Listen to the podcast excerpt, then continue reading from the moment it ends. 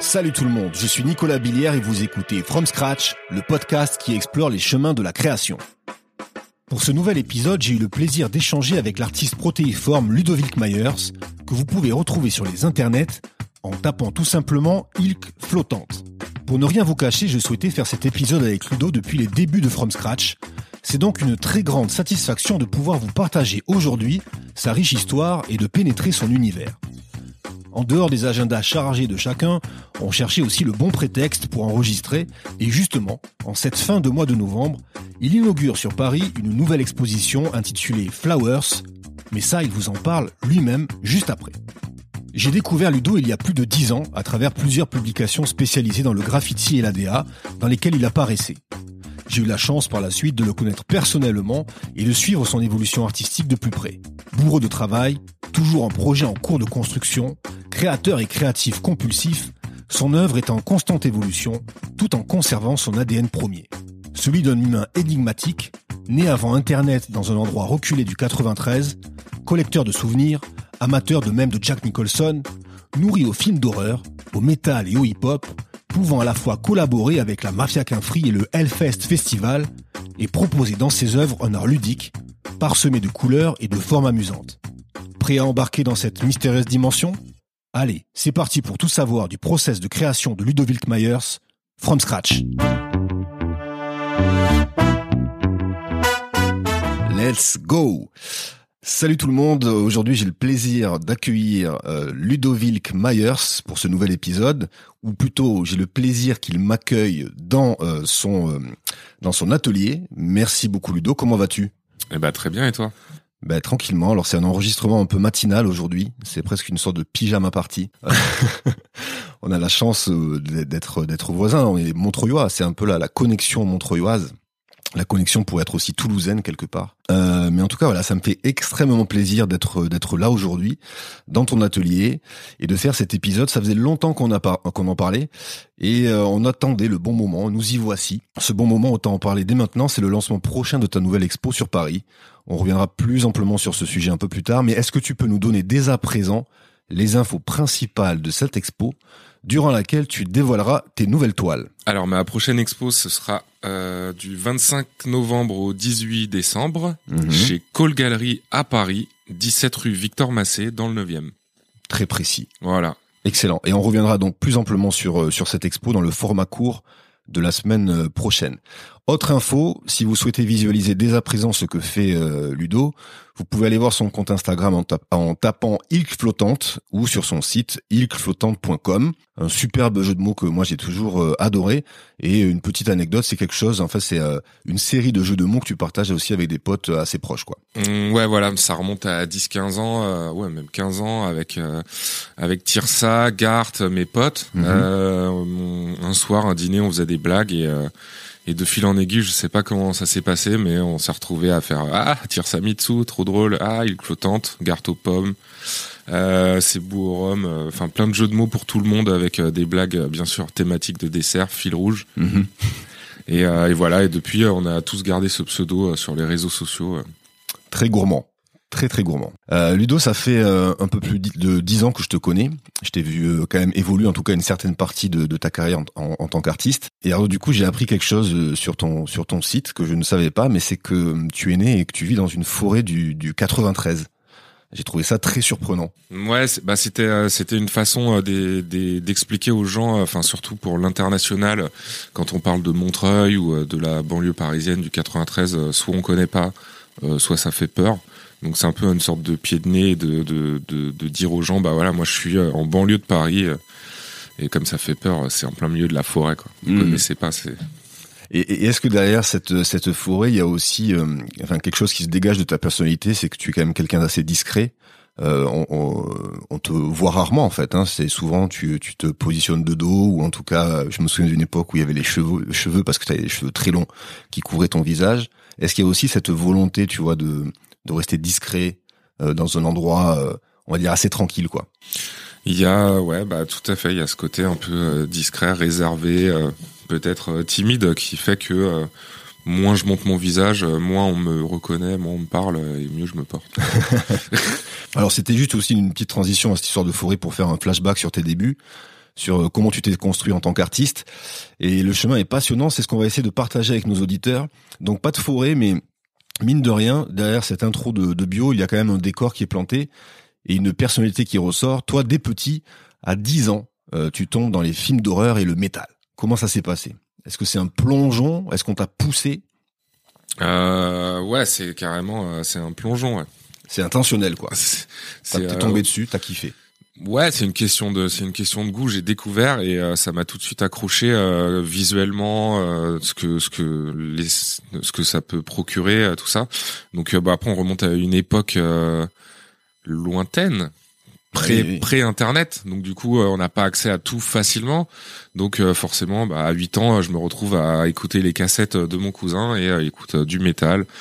Donc j'accroche et je me je me mets à écouter les cassettes à l'époque euh, qui peuvent fournir, euh, donc euh, Pantera ou Slayer, Mayhem, tout ça. Et, et, donc après on creuse et on trouve une autre cassette, une autre cassette et voilà donc ça rejoint ce que je disais. C'est pas, il y a pas encore internet, on peut pas écouter 10 000 sons dans la même journée. donc mm. donc on, ça matraque et ça, on écoute la même chose en boucle et en boucle et en boucle. Est-ce qu'il y a une imagerie aussi qui, qui t'a, enfin, du coup ça t'a marqué, mais qui, qui t'a aussi accompagné dans ce que tu proposes aujourd'hui ou en tout cas sur dans une certaine partie de ta carrière Bah c'est sûr que le, le fait de découvrir le métal très jeune euh, ça, ça apporte euh, quand même euh, quelque chose visuellement parce que les, les pochettes des CD, enfin des CD, des cassettes, des, des vinyles, des albums, c'est toujours hyper taffé. C'est des gros illustrateurs, c'est des, des illustrations hyper détaillées ou c'est hyper important visuellement dans ce milieu tout l'univers des groupes. En tout cas, c'est sûr que j'ai pas j'ai pas cherché à refaire des illustrations euh, hyper détaillées euh, comme euh, comme comme je pouvais voir sur les pochettes, même si c'est moi personnellement c'est ce que j'adore, c'est mes goûts, c'est pas forcément ce que je refais et ce que je propose aux gens. J'essaye pas de d'imposer aux gens ce que moi j'aime à travers en reproduisant voilà, donc c'est c'est ça qui est assez drôle, c'est que j'adore le métal ou les choses comme ça sombres et pourtant, dans mon travail, euh, c'est hyper coloré, donc euh, ouais. ça a rien à voir. Et euh, arrête, ça me fait du mal. Il y, a, y, a, autre chose que tu as commencé très tôt, c'est la photographie aussi. Ça t'a très rapidement passionné. Euh, ouais, bah ça c'est pareil, c'est un peu un hasard et, euh, et dans cette dans cette époque d'avant Internet, pareil, les activités, on a on a des choix entre deux trois deux trois choses qu'il y a autour de chez nous. Euh, donc euh, moi en sixième au collège, donc euh, vers 12 ans, je me, on me propose le club photo pendant la pause du midi parce qu'il y avait un petit labo photo dans le collège et, et voilà donc t'as le choix entre de la photo, du foot ou, ou, rentrer chez toi et rien faire. Enfin, moi j'aime, j'ai toujours bien aimé faire plein de choses et être occupé. Et, et voilà, donc je vais au club photo, je découvre qu'on peut développer ses pellicules, ensuite qu'on développe ses photos. et donc tout ça. Vous aviez une, une, chambre noire. Exactement. Charmé. Ouais, et donc euh, et donc euh, voilà, donc euh, je me mets à faire des pellicules, je les développe, je tire mes photos, donc tout ça au collège, au lycée, et du, du, coup depuis je fais de la photo de, de la, j'ai jamais lâché la pellicule, donc ouais, ça fait déjà un bout de temps. Ouais. Et qu'est-ce qui, alors du coup, quelle est la part aussi du, du dessin dans, dans ton enfance et ton adolescence? Je, juste, je, je raconte une petite anecdote qui moi m'a marqué. J'ai l'impression en fait que pour toi c'est quelque chose de très naturel et, et j'allais dire compulsif euh, on est allé à Zurich en 2017, si je me souviens bien, c'était en octobre 2017, et on va visiter ensemble le musée du design. Et là, en fait, il y avait à disposition euh, des crayons et euh, quelques feuilles, et tu t'es constitué à une sorte de petit cahier. Et je me souviens que pendant tout le parcours, pendant toute la visite en fait du musée, tu commençais à griffonner, à mettre de la typo, à faire, à faire de la typo, à faire des dessins, etc., etc., comme si tu documentais finalement euh, notre notre parcours. Et à la fin du, du séjour, euh, voilà, tu avais constitué une sorte de petit livre avec tout ce qu'on avait pu faire dans ce musée et puis euh, durant le week-end. Donc, c'était quoi pour toi une sorte de de reportage? C'était c'est une sorte de mode d'expression? Bah c'est euh, c'est c'est c'est un peu ouais c'est le, le début enfin c'est euh, c'est de de la mini édition. C'est en fait c'est le pareil le depuis tout petit euh, tout tout l'univers du fanzine c'est quelque chose d'hyper présent autour de justement de de, l'univers musical qui me qui me que j'écoute et, et ce côté fanzine créer des, des des des petites éditions de 10 pages 20 pages avec des textes des photos collées photocopiées euh, on faisait ça au collège euh, et donc ça, ça m'a pas lâché. Donc euh, effectivement, même encore aujourd'hui. à Zurich quand on arrive au, musée et que à l'entrée on nous met à disposition des feuilles blanches, des, des crayons et qu'on peut prendre des notes sur ce qu'on voit bah euh, instinctivement je prends des feuilles et euh, je prends plein de notes, j'écris des choses et tout, je griffonne et à la fin je fais un collage, je mets des agrafes et ça me fait une sorte de mini livre. Hmm. Euh, mais c'était à Zurich, mais c'était aussi avant, c'était aussi après. J'en ai plein, tu vois. Les regarde à ta gauche, l'étagère elle est remplie de ben oui. de cahiers ben avec des choses hein. collées dedans, tu vois. J'ai ramené des, des, des, des cahiers en fait, hein, des, bah, on peut dire même des fanzines hein, que tu avais produit, enfin édité J'en ai de 2012, 2013, 2015. Ça ne, comment dire, tu n'as jamais cessé de le, de le faire finalement. Tu me parlais aussi justement que c'était aussi une façon de conserver des souvenirs. Euh, ouais, bah je pense que c'est euh, euh, ça après c'est difficile de, de s'auto-analyser, mais je, je pense que effectivement les fanzines, coller des choses dans des cahiers, avoir des, des piles de cahiers partout avec des choses collées, écrites dedans euh, depuis euh, depuis 20, 30 ans, ça rejoint complètement la photo. Ouais. Je suis en train de remarquer ça en parlant avec toi. Mais, tu vois, c'est une sorte de thérapie. Mais tu vois, de, de, hein. vouloir prendre tout en photo aussi, de, de stocker des photos, parce que voilà, je prends, j'ai plein de choses que je prends en photo. J'ai plein de photos, tout est rangé, je sais où sont mes mes affaires. Donc si je si j'ai besoin de revoir une photo d'il y a 15 ans de quelque chose, euh, je peux la retrouver facilement. J'ai ce besoin de avoir des traces de tout, euh, de pouvoir euh, regarder les choses, les montrer aux gens. Hmm. Comme une sorte de collectionneur, presque. Comme une sorte de, de serial killer. Ouais. une sorte de sociopathe. Voilà, vous, vous venez d'assister à la naissance d'un sociopathe. Mais et alors pour revenir à ton à ton enfance, donc le, dessin, pareil, donc ça, ça, ça prenait cette, cette part assez importante aussi en plus de la musique et de la photographie ou euh, c'est quelque chose qui est arrivé un peu plus tard? Euh, non, le, finalement le dessin, je pense que ça a jamais été euh, une passion plus que ça. Donc comme tous les enfants, euh, j'ai dessiné, je dessinais des, des Monsieur Madame, des, des Dragon Ball Z, enfin tous les dessins animés de notre époque, les, les super héros, les comics, les Marvel, tout ce que tout ce qui me plaisait quand j'étais petit. je dessinais ça, je, je, les reproduisais, je changeais les couleurs, ou je faisais des choses, mais un peu comme tous les enfants finalement. Hmm. Il y a rien, il y a rien qui fait que je dessinais plus qu'un autre. Mais euh, par contre, après, il y a effectivement ce côté où euh, accumuler euh, plein de choses sur des dessinées, écrites, collées, découpées, tout ça, et d'accumuler les choses. Par contre, ouais, je pense que là, c'était un petit peu différent des autres quand même. Ouais. C'était un peu plus donc et ça, ça me suit du coup aujourd'hui de toujours avoir plein de choses griffonnées, écrites, dessinées. Tout. En 98, t'avais quel âge en 98 Du coup, je sais plus à peu près. Euh j'avais 5 euh, ans. Ça avait 5 ans. Ah J'avais 16 ans. 16 ans. Et donc là, c'est là que tu rencontres par contre le, le, graffiti. Donc euh... ouais, il était hyper cool. Il était cool hein, le graffiti. Hein. Ouais. Quelle taille à peu près? Ouais, euh, bah comme toi quoi. Comme moi, 60, euh, hyper beau. Ouais, BG. BG, BG. Non mais voilà, donc tu tu euh, tu enfin voilà, tu tu te mets au graffiti. Comment ça s'est passé ça? Euh, Bah je ouais, je marchais avec euh, avec mon pote dans la rue et euh, bah, à 22 heures, on voit euh, on voit quelqu'un en train de faire un flop sur un store, voilà, chez nous en banlieue à Blanc-Ménil. Et euh, donc on va le voir, on le rend ouf. Ouais, qu'est-ce que tu fais? C'est quoi? Pourquoi tu fais ça? Et euh, finalement, comme euh, comme un peu tous les graffeurs, tu vois, mm. ça reste des gens ouverts, normaux et tout. Donc ils commencent à nous parler. Ouais, je fais ça parce que c'est comme ça. On peut faire nos tags. Regarde, ça c'est mon nom. Tag, il est là. Mais si tu vas au bout de la rue, il est là. Et là, comme ça, ça c'est un tag, ça c'est un flop. Et tu sais, il nous explique un peu. Puis finalement, il s'en va. Et encore une fois, tu vois, on n'a pas internet, on n'a rien, on sait pas trop qui c'est, on sait pas comment lui recontacter et tout. Euh, donc euh, on, bah, on va on va on va choper des bombes et, euh, et puis deux jours après on refait pareil, tu vois. On sort dans la rue, on cherche un nom et puis on tag et on fait des des graphes, des flops. Donc là, c'est la, la, naissance de Ilk. À là, c'est ouais, c'est la naissance de Ilk. C'est la nuit des masques, tu vois. La nuit. c'est bientôt Halloween.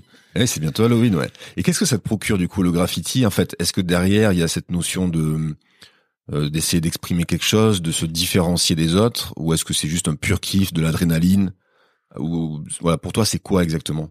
Ouais, je pense que c'est euh, c'est euh, ouais c'est un kiff euh, c'est un kiff de de, de l'adrénaline bah comme tu dis tu vois l'adrénaline cette espèce de cette espèce de Kinder surprise tu vois où où c'est du one shot t'as pas de t'as pas de retour enfin t'arrives sur un, tu, tu marches, tu fais un tac sur un mur, tu l'as raté, c'est tant pis pour toi, il est là, tu vois. Mm. Tu peux pas le gommer, tu tu peux pas le, tu retouches pas, tu fais voilà. Et euh, finalement, ça rejoint la photo quand tu fais, quand je faisais mes photos, quand je fais mes photos sur des pellicules. Après, c'est la surprise, tu vois. Mm. Tu développes la péloche, euh, soit la photo elle est là, ou elle est pas là, elle est bien, elle est mieux que ce que tu pensais ou elle est ratée ou voilà.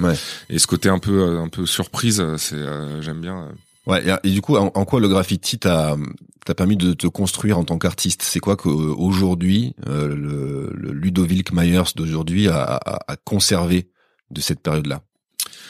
Euh, bah ça, le graffiti, ouais, ça, bah ça m'a apporté euh, déjà, je pense, euh, une, une vision de de l'art un peu différente que celle que je pouvais avoir enfant. Ou où pour moi, l'art, c'est parce que j'ai jamais été trop euh, enfin, j'ai jamais baigné dans les musées, dans l'art, dans tout ça. Donc, euh, bon, pour moi, l'art c'était euh, les, les, les, bandes dessinées, les comics, les livres, enfin les, les l'illustration, la photo, les jeux vidéo, tu vois, donc tout, tout ce qui était un peu mon univers.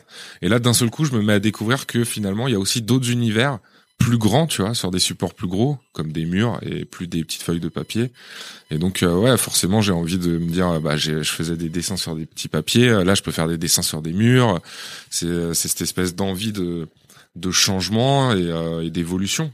Donc, ça t'a ouvert tes horizons finalement. Ça m'a ouvert mes horizons. Ouais. ouais. Animal Crossing. Putain, dès que tu dis un mot, je pense à quelque chose. alors, euh, question un peu un peu coquine, tiens, par rapport à, au, monde du graffiti et, justement euh, du street art. Est-ce que tu t'es déjà considéré comme toi faisant partie de, de ce monde-là? Parce que je sais qu'il y a souvent des, des, des polémiques, tu sais, sur ce genre de termes que, que sont le street art ou par exemple les musiques urbaines, etc. Ouais, bah après je je j'ai jamais euh, j'ai jamais vraiment essayé de de de me placer dans une case où je quand on quand on écrit que je suis euh, je, graffiti ou street artiste ou peintre ou artiste euh, tout ça je, je, dis pas genre non écris pas ça je suis plutôt ça. Enfin pour moi street art c'est c'est un mot récent euh, qui a été un peu inventé pour pour faire moins peur que quand on disait à l'époque graffiti quoi. Mais mm. mais pour moi c'est voilà c'est de l'art. Et après il y a il y a du graffiti avec des bombes il y a des tableaux avec des pinceaux et de la peinture où il y a mais il y a ouais, street art, ou après il y a euh, ceux qui font du collage, ceux qui font du, euh, tu vois, dans, sur les murs, qui sont c'est différent aussi du. du, ouais, bah, après je sais pas, peut-être je suis à l'ancienne, mais pour moi le graffiti c'est une bombe et, euh, et, un mur, quoi, tu vois. Pour en revenir encore à ton évolution, donc toi, tu, tu fais aussi des, des études d'art. Euh, ouais, en fait c'est un peu spécial parce que moi du coup je je sais absolument pas quoi faire. Euh, donc je me retrouve euh, au lycée à passer le bac. Euh, j'ai un bac scientifique, tu vois. et après, je m'oriente vers vers la photo parce que comme comme on en a parlé, j'en faisais déjà depuis longtemps. Et je me retrouve en doc d'art plastique dans une section photographique. Donc tous les cours appliqués à la photo, histoire de l'art, mais sur la photo, tout ça. Et, et, finalement là, rapidement, au bout de six mois, je me rends compte que la, la photo, c'est pas pour moi, parce que parce qu'à l'époque euh, voilà euh, ah bah, quand tu dis c'est pas pour toi parce que tu continues à en faire aujourd'hui c'est c'est pas pour moi professionnellement tu vois. J'ai pas envie d'être photographe parce que je me rends compte que euh, je sais pas les, les gens autour de moi je, on n'a pas n'a pas d'atome crochu tu vois on n'a pas euh, que le monde vers lequel on est en train de tendre c'est euh, enfin je parle du, du coup l'univers de la photo euh, c'est finalement c'est pas quelque chose qui me plaît de j'ai pas j'ai plus envie d'aller vers ça. J'ai envie de garder ça vraiment comme une passion mm-hmm. mais de, de le, de, le professionnaliser c'est c'est pas quelque chose c'est plus quelque chose qui m'attire. Ça me faisait rêver avant de connaître. Quand j'ai les deux pieds dedans au bout de au bout de six mois un an c'est des illusions. des illusions et et euh, changement de créneau parce que euh, j'ai euh, j'ai un pote qui est dans, à l'époque plus plus vieux que moi et qui est dans une agence de pub et qui fait du graphisme. Il fait des pochettes de, de groupes Et euh, il m'avait déjà un petit peu tendu la main, expliqué euh, pour euh, comment on fait des pochettes de groupe et tout. Et je faisais des pochettes de groupe pour des groupes de métal depuis que j'ai 15-16 ans en autodidacte, tu vois, et des flyers, des affiches, des choses comme ça. Et là, je me rends compte que finalement, l'univers du graphisme, ça me en tout cas pour euh, gagner de l'argent, ça me parle plus que euh, que faire de la photo, tu vois. Hmm. Parce que euh, peut-être peut-être que ça vient de ma nature, tu vois. Peut-être que faire de la photo, faut parler trop aux gens, dire mets-toi comme ça, fais ça, fais ci. Ça, ça me met mal à l'aise. Alors que faire du graphisme devant un ordi, un écran, personne autour. Ouais. Ça, je me sens bien, tu vois. Oui, c'est toi, tu t'exprimes comme tu le sens. Tu vois, je peux enchaîner les trucs et, hmm. et voilà, tu vois. Pas besoin de. Et, et donc et donc voilà, donc je me je me mets à, à faire du graphisme enfin à chercher en tout cas pour faire du graphisme. Je me fais embaucher direct dans une boîte euh, de packaging. Euh, et, donc voilà, à 19 ans, je me retrouve à faire des packaging de jouets euh, dans une dans une boîte de, de print quoi. Ce qui est pas mal à 19 ans quand même, c'est euh, des responsabilités. Enfin, je veux dire, c'était vraiment déjà un poste un peu, comment dire, pas forcément junior ou enfin c'était assez avancé. Ah, c'était moi le PDG, ouais. Ah, non, mais non. Non, non, non, non, non, bah non, non, non, j'étais graphiste dans le studio de créa où il y avait, euh, où il y avait, euh, il y avait, il y avait euh, un boss et, et mhm. trois, trois graphistes et là je me fais embaucher. c'est un peu un hasard. Je, je postule sur la, à l'annonce, je vais en rendez-vous avec mon CV en disant, bah voilà, moi j'ai 19 ans, bah je, j'ai pas fait d'école, je, je, sais rien faire, mais je sais faire ça par contre. Je sais pas si c'est bien ou pas. Les gens en tout cas pour qui je le fais, ils aiment bien les pochettes de CD, les ouais, flyers. déjà un petit book finalement. Ça, ouais, mais c'était rien de professionnel, c'était pas pour des marques, tu vois, mm. c'était pour des groupes euh, entre nous, euh, enfin des, des, potes et tout. Et, euh, et, finalement, le gars dans ce studio de, de créa, je le connais, tu vois, je le connais d'un pote d'un pote. Et, euh, et, en fait, quand je pars, il me rappelle une heure après, il me dit euh, ouais, moi je trouve que ce soit toi qui bosse avec moi et tout trop bien. Vas-y, euh, viens dans le bureau d'à côté à partir de la semaine prochaine, on va bosser ensemble, tu vois. Et je vais tout apprendre, t'inquiète. Trop cool. Et donc là, j'arrive et bim, il m'apprend. Bon, à l'époque c'était Express, ça va faire beaucoup rire les, les DA qui écoutent le podcast. Mm. Mais mais et donc on fait de, la maquette de packaging. il m'apprend tout sur le tas. Donc là, j'imagine que t'apprends beaucoup et et ensuite tu poursuis ta carrière et t'arrives donc du coup dans, en agence de pub. Euh, ouais, du coup, au bout de, au bout de, de deux trois ans, euh, j'ai envie un peu de, de changer d'horizon. Euh, tu vois, j'ai l'impression d'un peu d'avoir fait le tour. Puis surtout quand t'es jeune, t'as envie de tenter des choses, découvrir des nouvelles choses et tout. Donc voilà, les packaging, euh, j'aime toujours, mais j'en ai fait un peu le tour. Et, et, donc je cherche. Et là, je me retrouve à, à faire un entretien dans une agence, donc digitale qui cherchaient à embaucher quelqu'un parce qu'ils avaient un projet Nike sur les bras, qui donc ils pouvaient gérer la partie digitale, mais l'autre moitié print, ils n'avaient pas les ressources en interne, donc ils cherchaient quelqu'un en print pour pouvoir faire ce projet et ensuite euh, éventuellement le, le, former sur le digital euh, pour euh, la plupart de leurs projets futurs derrière. Pareil, bon plan. Voilà. Donc mm. là, là, j'arrive, on discute et tout, et ils me font genre, bah vas-y, je mets, tu colles trop au projet, tu, vas-y, viens. Pendant six mois, tu fais les, tous les prints à faire de, de toutes les prochaines campagnes Nike, et et après, euh, tu, tu resteras embauché, euh, même s'il y a plus de print, on va t'apprendre le digital et tu vas faire, tu vas faire de la DA web, tu vas faire des sites, euh, tout ça. Donc je leur dis ok, vas-y, bon deal. Donc j'arrive dans la boîte, dans l'agence, et, et, et, voilà. Alors qu'est-ce quel impact ça a eu ces expériences aussi en, en, agence sur sur sur ta création finalement, sur ton process de création? Euh, bah, je pense que le, le, le passage, enfin l'arrivée dans le monde des agences, euh, par rapport à avant euh, l'école ou euh, le peu que j'ai pu voir des écoles ou tout ça, c'est le gap il est dans les timings. Ça veut dire que genre quand on te dit euh, t'as une t'as une deadline pour dans trois jours c'est dans trois jours quoi. C'est pas on te dit ah tiens tu vas pouvoir faire ce petit projet là on se revoit dans six mois quoi. Et t'as autant de temps que tu veux pour faire. Non là direct tu tombes dans le grand bain c'est rapide c'est intense et ça enchaîne, c'est dans trois jours, et puis après deux jours après, là machin, on a un nouveau truc dans une semaine. Attends, finalement en même temps on a des modifs sur le truc de à trois jours, euh, faut le refaire pendant deux jours, et là tu te retrouves à enchaîner des plannings. Euh, et, euh, et, donc ça donne bah, une certaine une certaine rigueur dans le dans le respect des, des, deadlines parce que tu peux pas te permettre de dire genre ah désolé j'ai trois semaines de retard et tout et non c'est pas des trucs pour pour t'attendre tu vois mm. Et du coup, la rigueur, c'est quelque chose que t'aimes bien aussi, parce que je, me souviens, une fois, j'ai vu ton, ton ordi, on travaillait sur un petit truc, et, et j'ai vu que tout était extrêmement bien rangé, classé, etc. Du coup, ça allait, j'imagine que ça allait bien avec euh, la personne que t'étais, quoi. Ouais. Après, bah depuis que depuis que je suis petit, j'ai toujours eu euh, ce cette espèce de partie de mon cerveau qui qui qui nécessite que tout soit bien rangé. Tu vois, j'ai besoin de que ce soit clair, que ce soit euh, épuré, euh, simple et efficace. Donc quand j'étais petit, je rangeais tout le temps mes jouets dans des boîtes avec des étiquettes. Il y avait d'un côté des voitures, de l'autre côté des bonhommes, de l'autre côté une pâte à, pâte à modeler, j'en sais rien. les livres sur les étagères rangés par style, tu vois, les BD, les trucs. Enfin, je, je passais mon temps à ranger, à organiser des choses, tu vois. Et, euh, et, ouais, effectivement, depuis que je travaille, c'est pareil, tu vois, je passe mon temps à ranger. En tout cas, je le fais au fur et à mesure. Et, euh, j'ai tout depuis le temps, j'ai tout, tout est optimisé, rangé par client, par année, par machin et tout. Donc euh, dès que, du coup, dès que j'ai besoin de quelque chose, que ce soit une photo, euh, n'importe quoi, une typo, enfin peu importe ce qu'on me parle, du moment que je sais à peu près la période, je le retrouve tout de suite. Ouais, j'imagine que ça c'est quelque chose qui t'aide aussi actuellement dans dans, dans ta carrière d'artiste quand tu travailles, quand tu fais des collabs, etc. J'imagine que ça va être un, plaisir, non, de, de travailler avec toi. euh, bah... Bah, je, je, sais pas, mais en tout cas, les gens avec qui je travaille, ils ont l'air contents puisque moi, en tout cas, je suis assez euh, axé sur les, les, collaborations long terme. C'est-à-dire que j'ai, euh, depuis le début de ma peinture, j'ai les mêmes euh, les mêmes galeristes. depuis 20, 15 ans de, ça fait 15 ans que je faisais que je fais de la DA freelance. Ça fait 15 ans que je suis freelance, que j'ai quasiment les mêmes clients ça change un petit peu, mais c'est quand ça change, c'est juste le même gars qui a changé d'agence ou qui a changé de taf ou qui a un nouveau projet. Hmm. Donc ouais, je suis hyper euh, sur le construire des choses sur le long terme avec des gens et, quand ça se passe bien. Euh, donc euh, si j'imagine que oui, ils sont contents.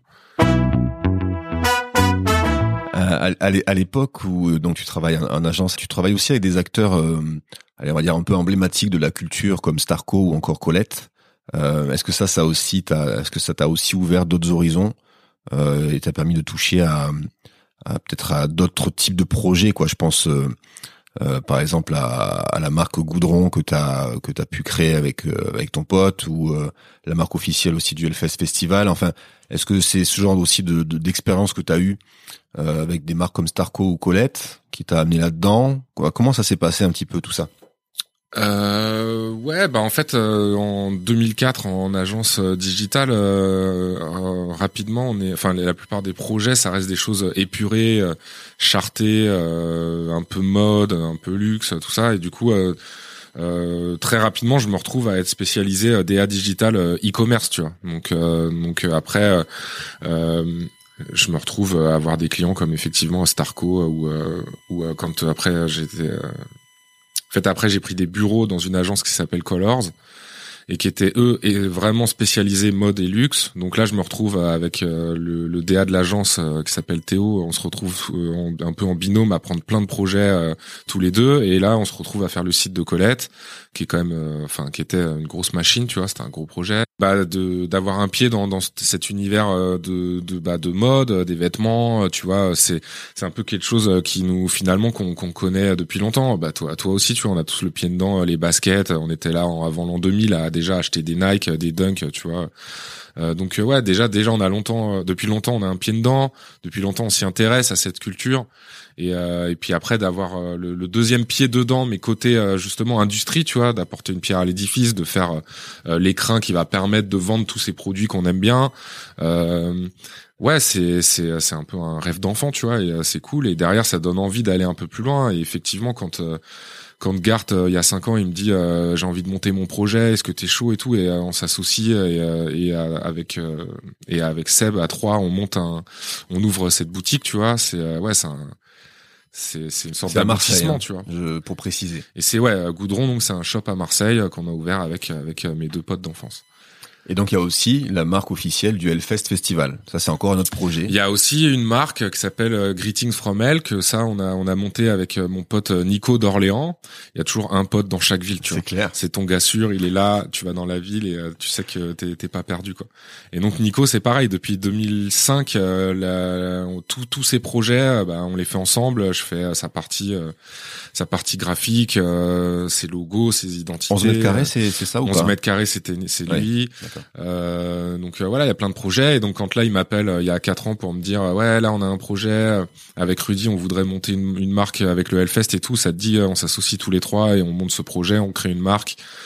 qui va s'appeler Greetings from Hell et, et voilà c'est une partie une branche ça va être une branche du merchandising du Hellfest et, et c'est la partie collaboration avec des marques donc Hellfest Carhartt tout ça et donc je dis bah ouais vas-y je suis chaud et Moi, bien. Là, c'est presque un rêve, non, quand même, pour le petit garçon qui écoutait du métal depuis, euh, enfin, qui écoute, tu vois, du métal depuis ses 10 ans. C'est quand même... Ouais, ouais, ouais. Bah là, c'est sûr que c'est un rêve. Après, de, c'est quand tu, enfin, il y a, tu, le métal, j'en avais fait tellement des concerts que j'ai, je pense que j'avais quasiment vu tout ce que je voulais voir. En tout cas, physiquement, euh, tu vois, tous les groupes que je voulais voir, je les ai vus. Euh, Pantera, je les ai vus. Les trucs qui existent plus, je les ai vus.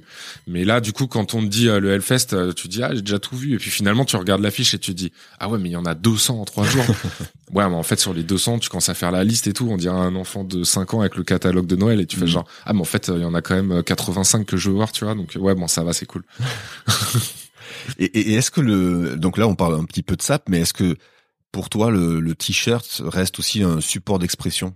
Euh, ouais, ouais, ouais. Bah après le, moi, enfin, j'appréhende toujours les, les, différents cas de figure euh, par rapport à, à à ce dont on va en faire, à l'objet, tu vois. J'ai pas ce côté forcément, je sais pas, utilitaire ou quoi, mais en tout cas, quand on me dit euh, de faire des designs de t-shirts euh, pour le Hellfest ou pour euh, machin, tu vois, je m'adapte, je regarde ce qui s'est fait et j'essaye de trouver une idée, de trouver des choses et tout. Je mélange pas tout, tu vois. C'est-à-dire, je fais pas un graphe sur un t-shirt pour tel tel truc ou voilà, ou je fais pas un logo de métal sur. Enfin, tu vois, je mélange pas tout et chaque chose a un peu son créneau, tu vois. Et, euh, et, ouais, quand je fais des t-shirts, c'est une, une, une, sorte d'approche différente de tout le reste, et, et c'est ça qui me plaît. Ça peut être dessiner des typos. Bah, ça rejoint quand je fais des identités, tu vois. Ouais. Souvent, les t-shirts c'est des typos, donc tu fais des, des, moi je fais toutes mes typos à, sur sur papier à la main. Donc euh, voilà, je fais des dessins, je fais des typos, je les scanne, je les mets sur les t-shirts, et et puis je vois si si c'est cool, si ça rend bien, si. Hmm. Tu me parlais de messages aussi. Tu m'avais raconté, je crois, une anecdote avec euh, avec 113 euh, sur le fait d'être impactant toujours Enfin, tu sais que tu avais des briefs. Euh... euh ouais, bah depuis le, le début de, de, de, notre échange, on parle de, de métal, mais euh, mais j'ai quand même eu un, gros, un bon, la bonne partie de moi-même dans le rap français depuis longtemps, tu vois. Ouais, t'as double double culture en fait. double culture, tu vois, double culture qui est malheureusement en France, c'est un peu difficile de faire la passerelle entre les deux univers parce que malheureusement ils se comprennent pas, tu vois. En tout cas, pas autant qu'aux États-Unis où c'est où c'est beaucoup plus euh, normal entre ces deux d'avoir des passerelles entre ces, ces, deux univers. Mais en tout cas ouais donc un pied dans le rap et, euh, et, donc ouais je me retrouve vite à faire euh, des pochettes des flyers pour des, des trucs de rap et tout. Et il y a il y a plus de 15 ans je me retrouve à faire des trucs pour Mafia qu'un free tu vois. Et donc voilà je fais des typos des logos des pochettes des t-shirts leur site enfin plein de choses et, euh, et ouais, effectivement, quand euh, genre pendant le brief, on me dit genre ouais, en fait, euh, là, nous, ce qu'on veut, c'est que ce soit impactant de ouf. Mais euh, je dis ouais, ok, vas-y et tout. Mais il fait parce qu'en fait, tu vois, genre quand on va coller les affiches sur l'autoroute, il faut que les gens quand ils roulent en voiture, ils passent devant une seconde. Faut qu'ils aient lu le truc, tu vois. C'est-à-dire faut qu'ils aient lu. Euh, Rof sorti le, le 12 octobre, j'en sais rien, tu vois, m'a fait un qu'un free, street lourd, truc. et voilà, et là je me dis genre ah ouais, en fait c'est une nouvelle problématique qu'on m'avait jamais mis en face, qu'on m'avait jamais demandé. Et donc, euh, bah ouais, je trouve ça cool et, euh, et je creuse dans ce sens d'avoir des choses impactantes, euh, balèzes et lisibles de loin, quoi. À quel moment, toi, tu as un déclic, une sorte de, de prise de, de, conscience artistique et tu passes du graffiti à la peinture? Comment ça se formalise? Bah, je pense que le, le déclic, il a été, euh, il a été quand même un, un petit peu sur le long terme, tu vois. C'est-à-dire qu'il y a, il y a 10-15 ans, euh, je rencontre, je rencontre Keno, et là direct, c'est le crush tous les deux, tu vois. Genre, on sort, on fait des graphes, des flops, euh, des tags, voilà, tu vois, tous les deux, c'est vraiment, c'est vraiment une rencontre coup de cœur de ouf. et vous sortez un livre ensemble euh, ouais, voilà. Donc ouais, quelques 15 minutes. Quelques années après, on fait un livre sur le, le flop et le tag tous les deux, qui regroupe une centaine de gars de autour de nous, tu vois. On les fait faire des flops, on fait les photos. Euh, il y a du beau monde, hein. Il y a dans, du, ce, dans ce bouquin. Il y a du beau monde, tu vois. Ouais. Et, euh, et, donc ouais voilà donc c'est pour ça que je te disais ça ça se construit petit à petit c'est que euh, avec Eno on pousse euh, cette espèce de pratique du, du, graffiti plus loin où on crée des projets autour de ça on crée un, enfin on sort un livre euh, on fait des t-shirts on fait des, des, affiches on fait des, des, des, on commence à faire des illustrations on fait des prints on fait des fanzines on a des fanzines tous les deux euh, donc on fait plein de choses. Et, euh, et, on se retrouve à être invité aussi à des, festi des festivals, euh, je sais pas. un festival des festivals. Voilà quoi. Et, euh, et, on se retrouve à être invité à faire pour des, des, des, expos, des murs. On fait des gros murs, on fait des, on expose des, des papiers où dessus il y a des tags, il y a des trucs, tu vois, des événements on n'est pas encore dans le dans le, pied enfin on n'est pas vraiment dans le milieu de l'exposition en galerie et tout mais on est déjà on s'en rapproche tu vois d'un univers qu'on connaît pas spécialement tu vois. Et, euh, et là en fait euh, je, je fais euh, je passe du coq à l'âne mais donc depuis depuis très longtemps depuis mes débuts dans la DA freelance c'est-à-dire 2006 euh, on se suit, on se connaît et on travaille ensemble avec euh, quelqu'un qui s'appelle Julien Colli mhm. et qui a une agence euh, de digital en Suisse. Et, et donc en parallèle, Julien à qui on passe le bonjour d'ailleurs. Bah, bonjour Julien. Bonjour Julien. Surtout qu'il est tôt, donc on peut lui dire bien bonjour. et et donc du coup, euh, en parallèle, Julien, euh, c'est là où déjà on s'est rejoints tous les deux et qu'on s'est apprécié dès, dès, le début, c'est qu'il est multicasquette, il adore toucher à tout, il fait plein de choses différentes. Les gens le savent pas forcément, comme un peu comme pour moi, tu vois, mais on fait plein de choses différentes sous différents noms, euh, voilà, mais on, aime bien faire des trucs, tu vois. Et, euh, et donc euh, en parallèle, il a une galerie d'art qui est assez petite dans laquelle il expose plein d'artistes tous les mois, il y a des artistes, voilà. Donc il me propose euh, moi, euh, en parallèle de l'ADR, je faisais un petit peu d'illustration, tu vois. J'avais fait des campagnes pour Virgin ou des choses comme ça, un peu illustratives, avec des typos, euh, des trucs. donc j'ai dit vas-y, je peux essayer de faire ce type d'illustration qui, pour l'instant, m'avait servi que pour des, des clients et des campagnes je peux tenter de le faire sur des papiers, faire des séries de 10 feuilles pour faire pour faire une expo et montrer des dessins, tu vois parce que comme on disait tout à l'heure, le, dessin finalement, je sais pas dessiner spécialement, tu vois, genre je griffonne dix mille trucs, mais j'avais jamais utilisé le dessin en tant que dessin pur. Hmm. Donc du coup, je me retrouve à, à, noter cette deadline, à faire cette expo et tout, à préparer mes, mes, mes dessins, tu vois, comme c'est assez petit, il y a 10-15 dessins à trois, tu vois, qu'on va mettre dans des cadres, petit accrochage un peu épuré, et puis voilà, tu vois. Et, euh, et là, euh, Julien, il m'appelle et il me dit, euh, bah j'ai un changement de programme, t'étais la dernière expo de, de ma petite galerie, parce qu'après j'ouvre une grande galerie qui est genre dix fois plus grande, tu vois. Hmm. Donc euh, il passe de, euh, je ne saurais pas dire les chiffres, mais au pire euh, Julien, je le connais, il va commenter en dessous, il mettra les vraies infos, tu vois. Et on passe de 20 mètres carrés à 200 mètres carrés, tu vois.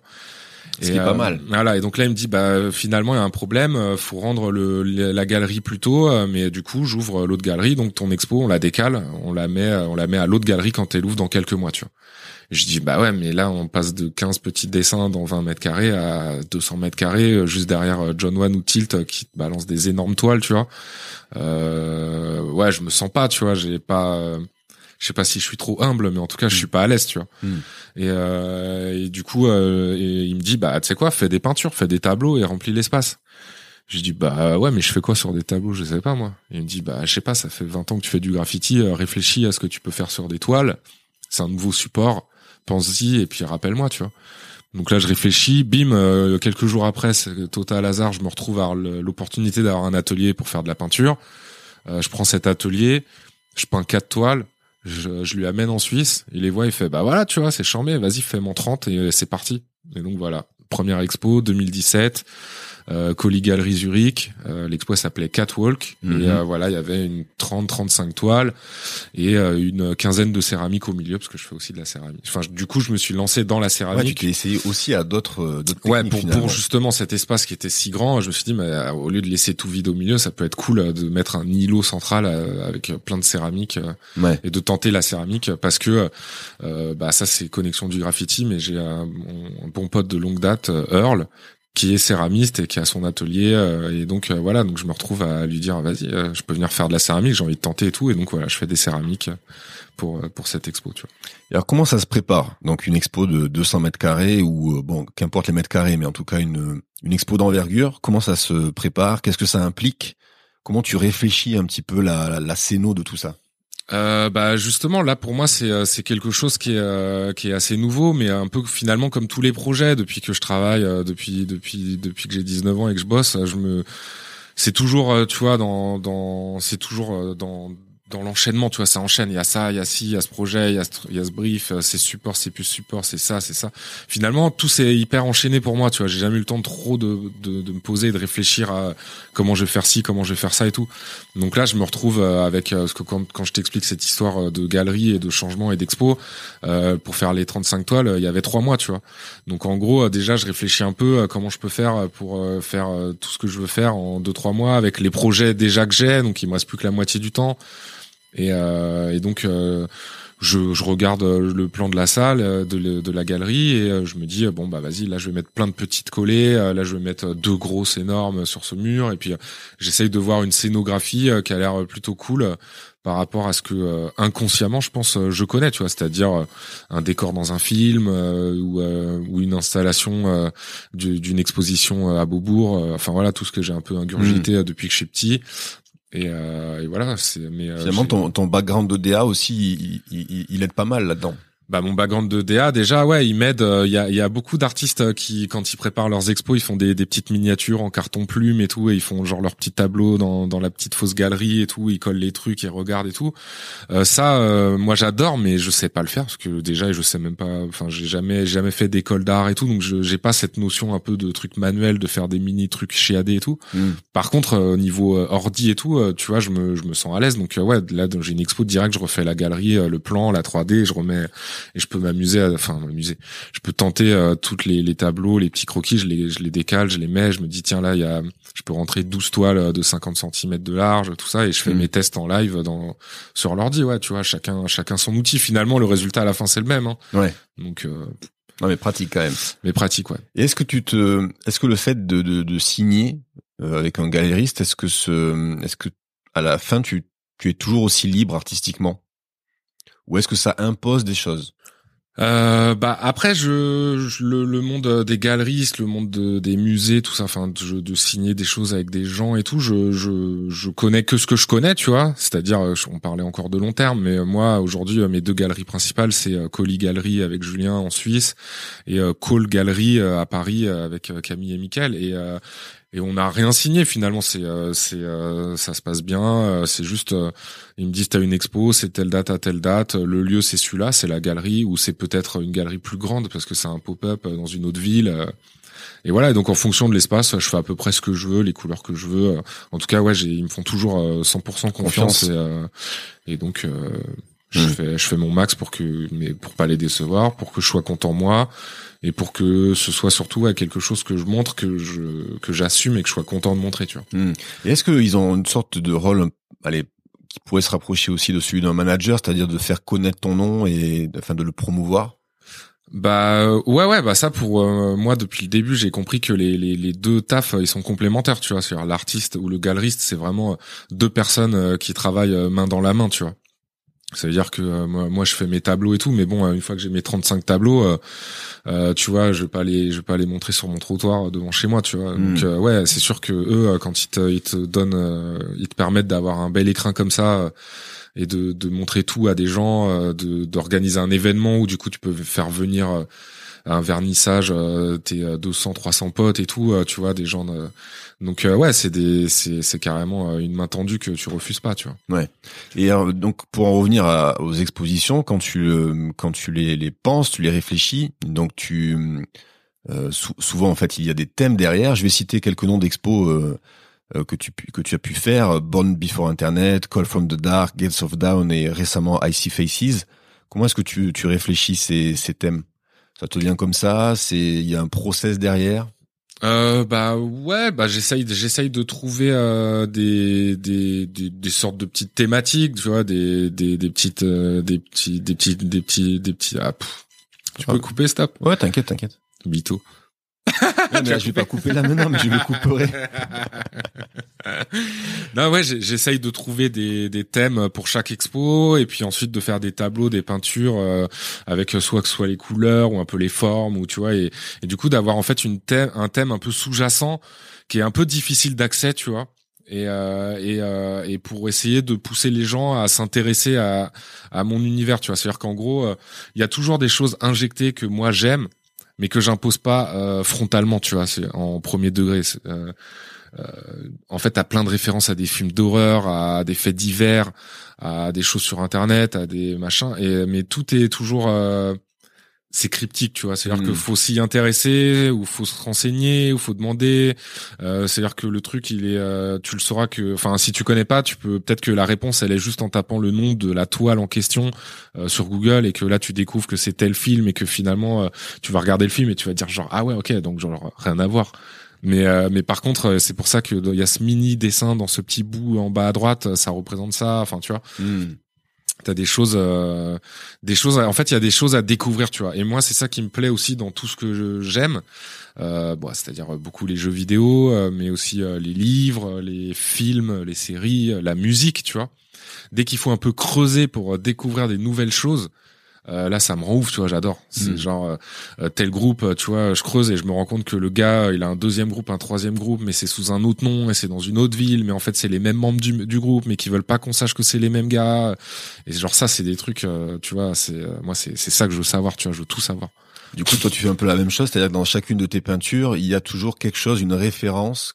Ouais, voilà, il y a, y, a, y a des références, Des tu vois. Il y références. a bah, Born Before Internet, c'est du coup c'est beaucoup plus simple à comprendre, mais euh, voilà, moi je suis né avant Internet, donc du coup je fais partie de cette génération où on a connu quelque chose avant et on connaît quelque chose après qui est, qui est totalement différent, tu vois. C'est-à-dire avant Internet, on avait accès à peu de choses, mais on les ponçait parce que euh, voilà, on avait trois cassettes, euh, euh, quatre livres et tout.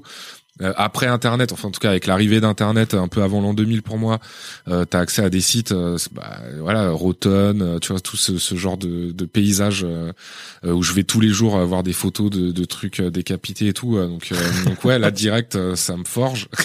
et, euh, et, et voilà, et en fait t'as as ce plaisir d'y retourner quand même, et finalement euh, tu euh, donc ouais voilà donc ça cette expo elle était basée sur cette espèce de, de transition et, euh, et pour pouvoir euh, rappeler en fait aux gens tout ce qui s'est passé un peu avant internet en tout cas aux gens plus jeunes qui ont et donc ouais toutes les toiles euh, les, les dessins le fanzine tout ce qui a été proposé dans cette exposition c'est des références à des choses d'avant internet tu vois Ouais.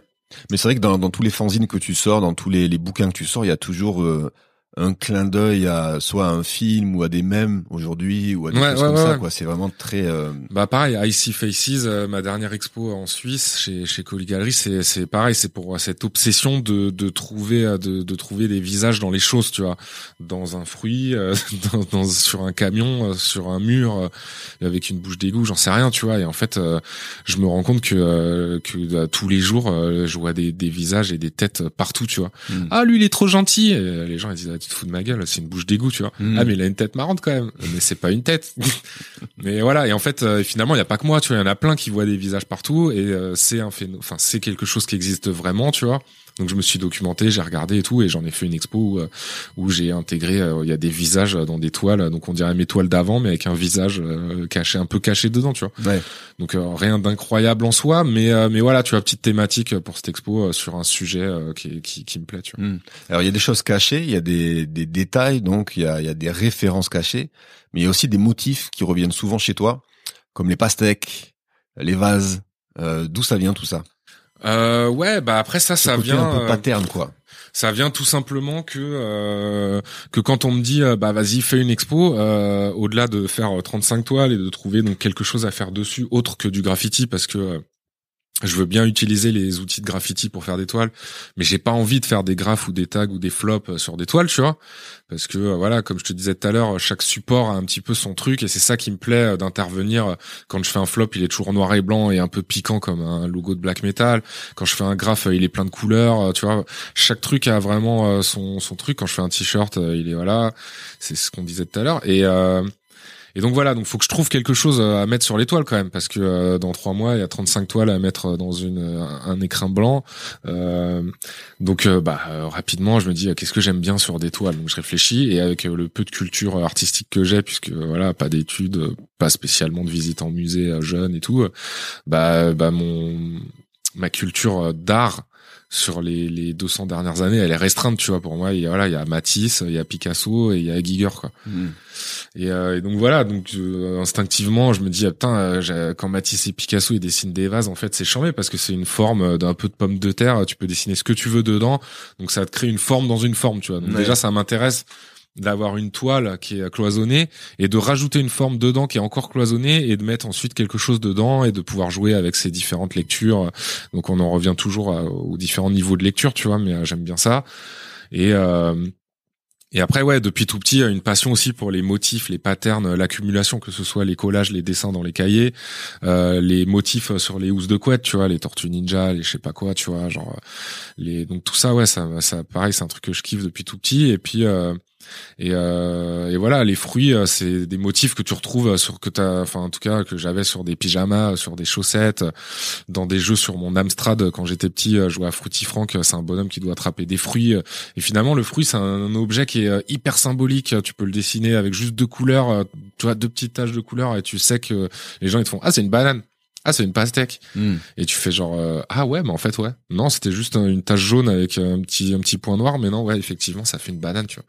Et, euh, et je trouve ça assez charmé ce truc un peu international où euh, où tout le monde comprend euh, voilà. Donc euh, je puis comme une sorte de langage universel. Ouais voilà. Donc ça ça c'est peut-être mon, mon côté euh, mon, background de 20 ans de graphisme derrière mais ce côté un peu picto tu vois aussi quand on te demande de faire des logos des pictos des machins faut que ce soit parlant à tout le monde hmm. et donc voilà. Et donc pareil sur les toiles j'ai envie de mettre un peu des éléments qui peuvent parler à tout le monde qui sont euh, qui prennent un peu la, le dessus sur les éléments un peu cachés euh, en fond qui sont beaucoup plus difficiles à trouver tu vois hmm. et enfin tu dis tu dis aussi que tu as une, une approche enfin en tout cas tu t'intéresses au développement organique naïf rapide et tribal de l'écriture et de la peinture euh, c'est intéressant ça. C'est qui qui a écrit ça? C'est toi. C'est moi. Ouais, c'est toi. euh, ouais. Mais c'est vrai que je t'ai souvent, je t'ai souvent entendu euh, parler de tes dessins ou de tes euh, de tes peintures euh, comme étant une sorte d'art naïf Bah après, ouais, le déjà ne sachant pas dessiner, tu vois, donc ouais, des crayonnés, des dessins, des trucs et tout. moi, j'ai toujours euh, dessiner sur mes cuisses euh, dans le vide euh, sur un truc et tout. J'ai pas besoin d'être bien installé à une table ou quoi. De toute façon le dessin voilà mon dessin il est comme il est. Il tremble il a des traits pas droits et tout et et finalement c'est bien ce que j'écris quand même. Mais ouais c'est beau. Et et, et en fait bon ce qu'il faut savoir c'est que j'écris souvent plein de choses comme ça un peu comme ma bio aussi et tout. Pour ça rejoint l'étoile et ce côté cryptique c'est que j'ai j'ai envie que les gens ils comprennent rien à ce que à ce que c'est mais qu'ils se penchent un peu sur le truc pour essayer de comprendre et que voilà. Donc ça paraît compliqué, mais en fait c'est simple, tu vois. Et cette phrase, elle veut dire en gros que euh, quand j'ai eu un enfant euh, il y a il y a cinq ans, euh, je me suis mis rapidement à du coup à dessiner avec lui sur les genoux, à côté, tout ça. Et, et donc voilà, il te fait bouger, il, cra il griffonne, il déchire, il découpe et tout. Et, et au lieu de, au lieu d'en faire, tu vois, tout un, un scandale, genre ah putain, il m'a niqué mon dessin, je suis dégoûté et tout. Je fais ah mais en fait, mais en fait les enfants, ils ont une spontanéité mais qui est trop vénère, qui est encore pire que nous, tu vois parce que nous on est trop conditionnés à essayer de de représenter le truc et on dit ah ouais mais attends là il est mal fait le, dessin du truc c'est parfait etc et voilà. Et en fait eux ils ont aucune notion de ça tu vois et euh, et, euh, et donc du coup bah je me sers de en tout cas avec avec Camille je lui fais faire plein de dessins on découpe tout je, je lui fais faire des collages dans des cahiers et tout on fait tout euh, ensemble plein. Et donc euh, voilà ça ça donne naissance à à cette espèce de d'écriture de dessin euh, qui depuis cinq ans est encore pire qu'avant tu vois. Mmh. parce que c'est encore plus sale c'est encore plus et c'est encore plus rapide parce qu'un enfant, tu vois, t'es obligé de d'être rapide parce que quand tu fais une activité, bah ça dure pas très longtemps. Euh. Enfin après toi, je sais pas comment ça se passe, mais, non, mais elles, sont, toi. elles sont pas très focus euh, très longtemps, tu vois. Donc en fait, le moindre truc, tu veux faire un dessin avec lui pour qu'il colorie ou quoi, laisse tomber, ça doit durer euh, deux minutes, tu vois. C'est fini de faire des dessins pendant deux heures. Donc, euh, donc ouais, ça apporte encore euh, quelque chose de nouveau et tout, et ça qui me plaît de ouf, tu vois. Et, j'ai envie d'aller. Euh, il y a cinq ans, quand j'ai commencé la peinture sur sur tableau et que je, je, faisais des choses un peu un peu plus chiadées, un peu plus léchées, je voulais que ce soit propre, tout ça. Et là, finalement, avec un enfant et tout, plus j'avance, plus j'ai envie de tendre à des choses encore plus spontanées, rapides et sales, tu vois. Et ça, et ça, ça me plaît fabuleux en fait. Tu m'as donné euh, la transition parfaite sur le prochain le prochain sujet. C'était justement euh, l'exposition confinée. J'aurais aimé euh, qu'on en parle un petit peu. J'ai là j'ai le petit bouquin ici. Moi moi très sincèrement c'est je te l'avais dit hein, de toute façon c'est c'est vraiment celle qui m'a le plus touché. Ben, c'est normal aussi j'ai un enfant etc. Mais quand bien même je veux dire le résultat moi, j'ai trouvé ça extraordinaire et il y a vraiment des toiles que j'aurais vraiment aimé pécho, tu le sais aussi. Euh, mais voilà, est-ce que tu peux nous raconter un peu cette euh, euh, cette exposition? Voilà, comment elle est née et quel a été ce, aussi le process de création de tout ça, quoi, puisque ça implique effectivement ton fils. Euh, ouais, donc euh, effectivement, on parlait de l'expo Catwalk et de, de toute cette arrivée, euh, de, un peu de cette transition de la DA euh, à la peinture et à cette première expo. Euh, et là, aujourd'hui, enfin aujourd'hui, non, il y a un an, il y a eu cette exposition. Et donc l'idée, c'est qu'il y avait une exposition prévue chez Cole Gallery à Paris. donc je m'étais dans ma tête, je m'étais un peu posé un thème, des bases et tout. Et, et là, bam, Covid, tu vois. Euh, donc euh, l'expo elle est prévue en juin. Euh, J'étais censé commencer à peindre l'expo euh, vers mars-avril, tu vois, pour préparer mes toiles avant. Et et là, bam, Covid, mi-mars confiné, plus d'école, enfants à la maison, tu vois. Euh, donc là, vite euh, avec avec avec Cyrielle, ma copine, on, on se retrouve à dire ah, mais euh, comment on fait, tu vois? Donc Cyrielle travaille avec des archis et tout, que des calls, que des réunions et tout, donc un peu compliqué de concilier l'enfant, tu vois, pas faire la réunion à à sa place. Euh, et puis quand t'as un enfant de, de 4 ans euh, sur les bras, bah tu peux pas en placer une, tu peux pas parler et tout. Euh, donc finalement, je me dis attends, mais euh, en fait de, de peindre des tableaux et faire des dessins, euh, qu'il soit là ou pas Camille, ça change rien, tu vois. Il peut, il dessine à côté ou je peux l'intégrer au truc et tout. Donc là, euh, direct changement de thématique, changement de sujet. je l'occupe pendant les un mois et demi de confinement. Ouais, c'est ça, 55 jours. Et et je l'occupe. Donc, euh, comme on disait tout à l'heure, euh, le premier jour, je l'occupe sur une toile euh, à faire des dessins avec des feutres. Et puis le deuxième jour, il veut plus, tu vois, parce qu'il a déjà fait. Donc du coup, bam, deuxième jour. Heureusement, il faisait beau pendant le confinement. Allez, pistolet à eau, vas-y, jette la, vas-y, je te fais des trucs de peinture, jette de l'eau, tu vois il jette de l'eau pistolet sur la peinture. Euh, troisième jour, euh, euh, on joue au, je dis tu connais ce jeu? Il connaissait parce qu'il avait joué à l'école et tout. le morpion, tu fais des croix et des ronds. Allez, regarde, ça te dit, on fait un gros morpion, on dessine des morpions sur sur la toile. Bam, je dessine des morpions sur sur une toile. Après, pareil avec la puissance 4, on joue à puissance 4 à la maison. Du coup, je lui repeins un puissance 4 et ça le fait trop rigoler de de faire une partie de puissance 4 en géant en dessinant les ronds avec des pinceaux, tu vois. Euh, sauf que le lendemain, tu leur demandes de faire un puissance 4, euh, oublie, tu vois, ça y est, il a déjà fait, ça, ça n'intéresse plus, tu vois, envie de découvrir des nouvelles choses. Donc finalement, je me retrouve euh, pendant un mois à, à enchaîner toile sur toile sur toile avec des thématiques. J'essaye de me renouveler, de trouver des choses et tout. Et, et donc voilà, ça donne naissance à cette exposition qui s'appelle Confiné. Mm. Donc euh, c'est euh, une trentaine d'œuvres euh, qui du coup sont un peu différentes de celles d'avant parce que chaque œuvre représente une, une, activité avec un enfant où il a eu son intervention dessus qui est différente sur chaque et il y a effectivement ce livre qui, qui documente jour après jour justement tout ce qui s'est passé pendant ce, ce confinement. C'est assez exceptionnel. Est-ce qu'il en reste des, des livres? Moi je sais que ils sont numérotés, il y en a 200 je crois. Mm-hmm. Là, c'est le numéro 9, c'est bien, j'ai eu le top, le top 10.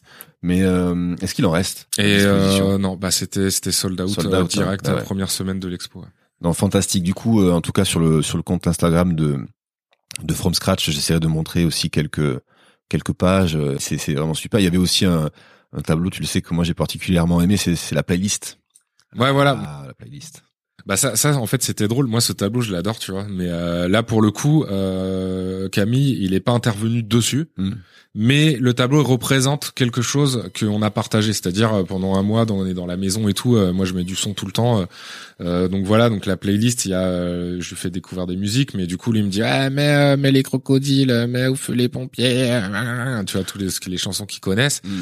Et donc voilà. Donc l'idée de cette toile, c'était de peindre une mosaïque de, de un peu toutes les, les, les, la playlist que, que je m'étais fait pendant le confinement avec les sons que j'aime bien et du coup euh, il y a toujours ces blagues un peu de seconde lecture où euh, dans ces euh, 100 pochettes il y en a 4 5 c'est euh, des trucs de comptine et des trucs d'enfants la BO de Kirikou et tout et, hmm. et je trouvais ça charmé de redessiner ces petites pochettes et, ouais. et d'autres choses à côté quoi ouais, ouais. cohabitation d'ailleurs ce tableau a a bien marché. Non, tu m'avais, tu m'avais pas raconté qu'il y avait des gens qui t'avaient demandé si c'était possible de faire des commandes avec euh, leur playlist à eux ou. Euh... euh ouais, ouais, bah ouais, bah du coup, euh, vu que la, vu que la playlist elle est un peu éclectique et que c'est le bordel dedans, tu vois, il y a du métal, il y a du rap, enfin il y a, y, a, y a un peu mes, mes piliers musicaux, c'est-à-dire métal, rap et jazz.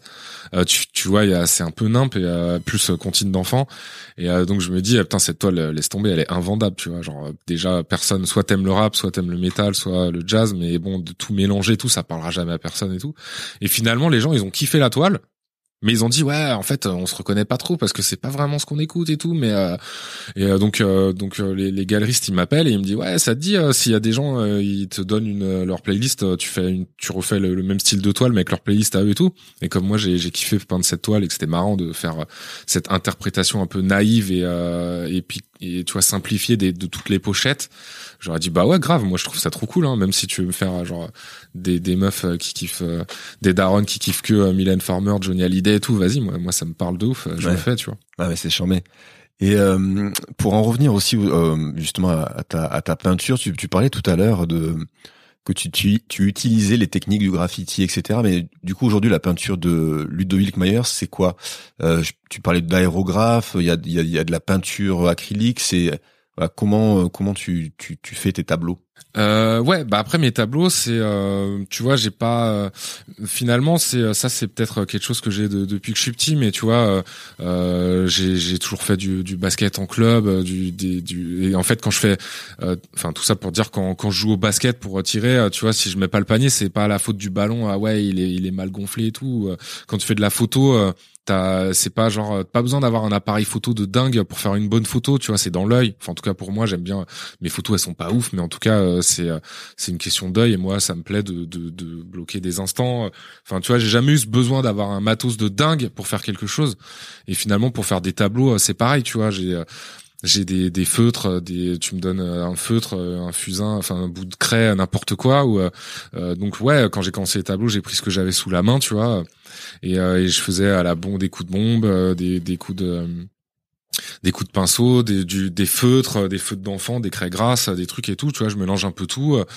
Euh, après, rapidement, au bout d'un, an de peinture, euh, euh, je partageais mon atelier un peu euh, quelques temps avec Orphée et, et, il me dit viens, on s'achète un aérographe et tout, c'est chambé. je dis ah bah ouais, moi je connais pas. Vas-y, je te suis, je suis chaud.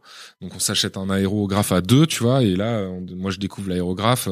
je trouve ça chambé parce qu'en fait c'est une sorte de mini bombe, tu vois. Euh, et, du coup, je l'utilise en mode mini bombe. Donc du coup, ça me permet de faire de la vraie bombe, de la mini bombe et, euh, et des coups de pinceau et des trucs et tout. Et euh, et donc euh, ouais, je me retrouve à un peu tout mélanger les, les différents trucs et, euh, et, à, et, un peu tout tester. Donc euh, mes toiles et surtout ouais dans toutes mes toiles, chose qui se voit pas forcément en, en photo, mais mais il y a des paillettes, tu vois, parce que très vite aussi j'ai eu envie de faire des choses un peu aussi différentes, tu vois, c'est-à-dire d'utiliser des outils qui sont pas forcément communs à, à, la peinture et à notre à ce qu'on voit régulièrement mmh. dans la dans les tableaux. Donc je trouvais ça drôle d'utiliser les paillettes des enfants pour les, les coller les coller sur des toiles et ça fait des zones brillantes. Ça c'est mon côté un peu graphiste, mais tu vois les zones, euh, les zones brillantes, les zones mates, euh, vernis sélectif, tout ça, tu vois ça, ça me parle aussi. Donc j'aime bien avoir ce côté où euh, où l'objet en lui-même déjà il a différentes matières et différentes choses. Euh, donc aussi bien dans, dans, dans la forme que dans le fond, tu vois. Je me souviens, tu avais mis des, des petits yeux aussi. Euh, je crois que c'était sur des chats, non, à l'époque, sur sur des peintures. Bah, d'ailleurs, je me demande si c'était pas sur celle de l'exposition de Zurich. Exactement. il, y avait, euh, il, y avait, ce côté où les, les petits euh, googly eyes là, euh, mm. j'avais collé des, des parce que voilà moi depuis toujours j'adore les chats, j'ai toujours eu des chats et donc j'ai fait. Dans... D'ailleurs ton chat est très méchant, je tiens à le dire dans ce podcast, mais j'ai failli me faire. mais non, ça c'est une légende. Tout le monde pense ça, mais non. C'est c'est juste une écaille de tortue, donc voilà tout ce qu'on. Quel est son nom déjà Ceux qu'on nom ils savent. C'est Lucie. Non, c'est Lucie. Elle s'appelle Lucie. Ouais. Lucie, ouais. Comme la batte. Euh... voilà, ouais, comme la batte de Negan. De Negan ouais, ouais c'est ça. T'as bien aimé cet épisode? Il est cool, hein, quand il arrive. Et, euh, et donc du coup, euh, euh, donc euh, de, de. Oui, je t'ai coupé. Hein. Ouais, tu m'as. On était sur les petits yeux des chats. Ah oui, voilà. donc, euh, en fait, donc quand je cherche la thématique pour cette première expo, il y a des. Je dirais que je tombe sur des vases, des pastèques, et je me dis, bah, bah je vais faire des chats, tu vois, c'est rigolo, tu vois. Mm. Et donc je dessine des chats, enfin je peins des chats, pardon, que je mets avec des pots, et, et du coup, moi qui adore l'humour, ça fait des chapeaux, tu vois.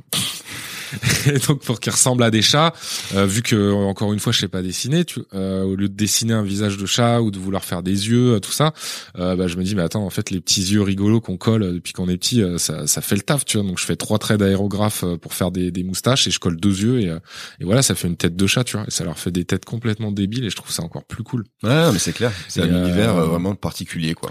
Et là, en parlant de ces outils, euh, par contre, euh, du coup, je tiens à rebondir sur euh, depuis trois ans, donc rapidement après deux ans de peinture, je me suis retrouvé à, à rencontrer les, les, créateurs de la marque PBO.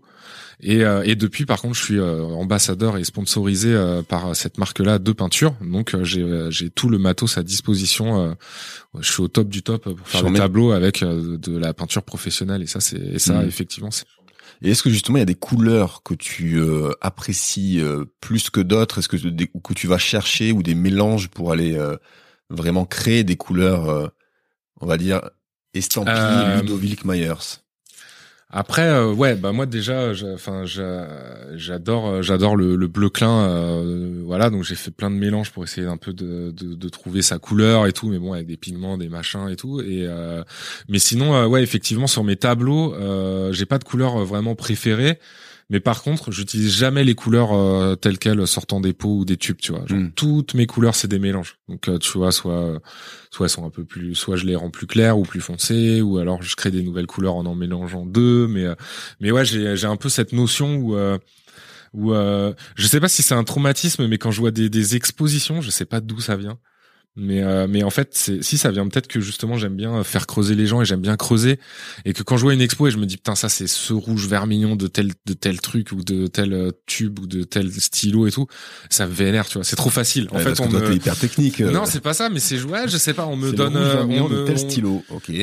Non, mais on, me donne trop le, le travail prémâché, tu vois. J'aime bien être devant un truc et me dire putain comment il a fait, tu vois, comme mm.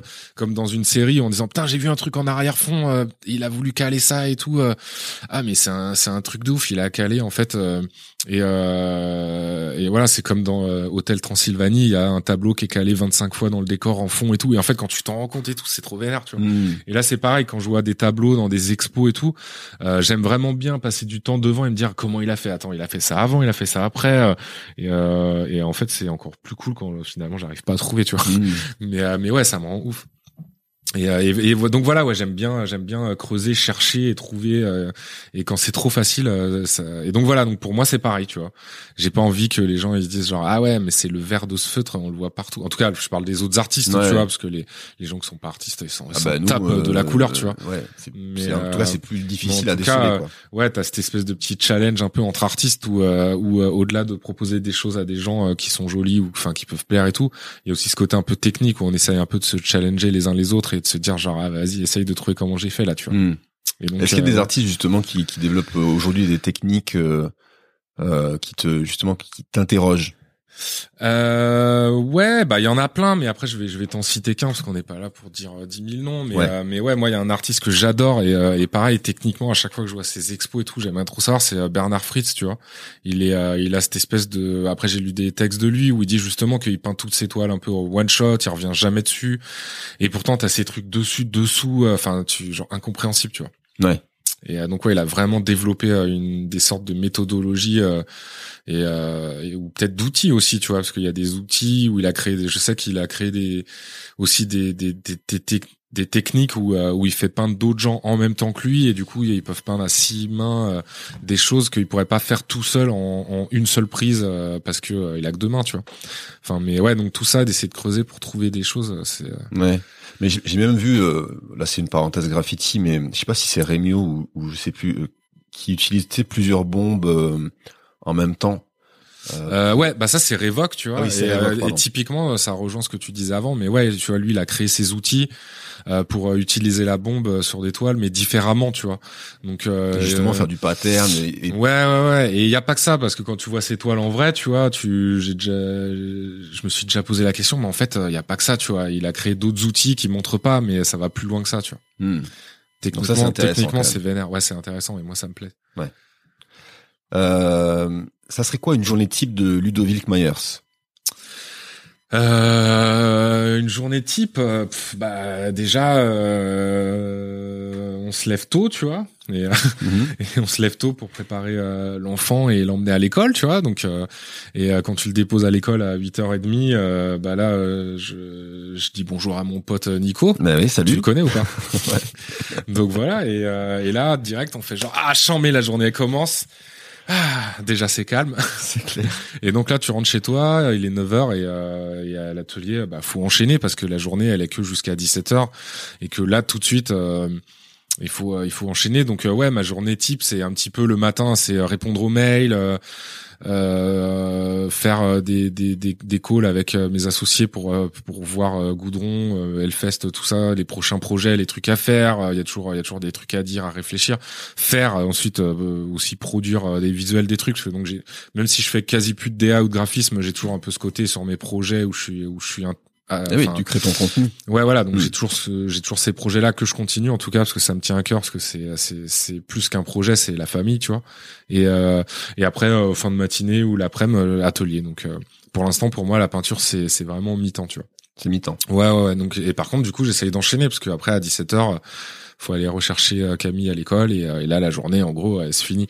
Du coup, je peux continuer un peu des choses parce que euh, on peut faire des dessins, des collages et des choses et tout et que finalement par rapport à mon art euh, c'est toujours utile d'avoir des bouts de dessin, des collages, des trucs et tout. Donc ça me fait quand même un petit peu avancer. Mais en tout cas euh, mais la journée en elle-même les, s'il faut parler une demi-heure avec quelqu'un un client au téléphone ou quoi mais ça c'est pas possible tu vois. Qu'est-ce qu'on peut qu'est-ce qu'on peut te souhaiter de de meilleur pour le pour le pour le futur?